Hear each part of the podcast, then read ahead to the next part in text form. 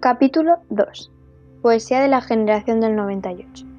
En España, la crisis de final de siglo tuvo unas características especiales.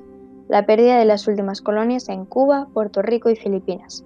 Surgió entonces un grupo de escritores preocupados por los problemas del país, es decir, por el tema de España. Estos son los miembros de la generación del 98. El poeta más representativo es Antonio Machado, con su obra Campos de Castilla, en la que denuncia los defectos del campesino español, que es vengativo y envidioso, la ociosidad y en general la mentalidad de los españoles. Aquí exalta el paisaje castellano, soriano, el amor y el dolor por la pérdida de la esposa y el interés en la regeneración de España.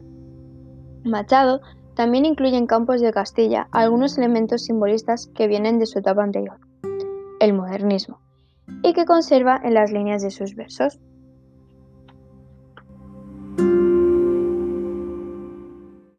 La lírica 98ista, presidida por la búsqueda de un estilo sobrio y el tratamiento de temas profundamente vinculados con las inquietudes de la generación, encontró en la obra Campos de Castilla, de Antonio Machado, su mayor y más célebre expresión.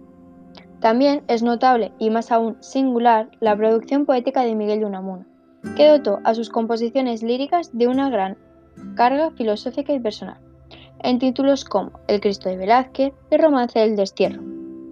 Coincide con los poetas simbolistas y modernistas en la concepción general de la poesía como una realidad trascendente que intenta penetrar en el alma de las cosas. Además, también coincide en su culto al irracionalismo. En cuanto a los temas, abundan sobre todo los poemas religiosos y metafísicos. Los de paisaje y ambientes españoles, que casi siempre derivan en reflexiones existenciales o religiosas, y los que cantan la sencilla paz del hogar, los dulzores de la vida cotidiana, etc. Su rechazo, los recursos acústicos y de la imagen poética es más aparente que real, ya que recurre a la medida, la rima y el ritmo, bien al modo tradicional, bien con cierta dosis de libertad. Además emplea multitud de imágenes. Baroja, que siempre manifestó interés por el arte poético, nos dejó un único libro de versos, poesías. Canciones de suburbio. En estos versos aparecen los mismos arquetipos barojianos que en las novelas, la expresión deliberadamente prosaica y humorística. Lo narrativo y descriptivo domina sobre lo lírico. Y por último, Valle Inclán experimenta en su poesía una evolución, desde la estética modernista de aromas de leyendas a los tonos esperpénticos de La pipa de Kif.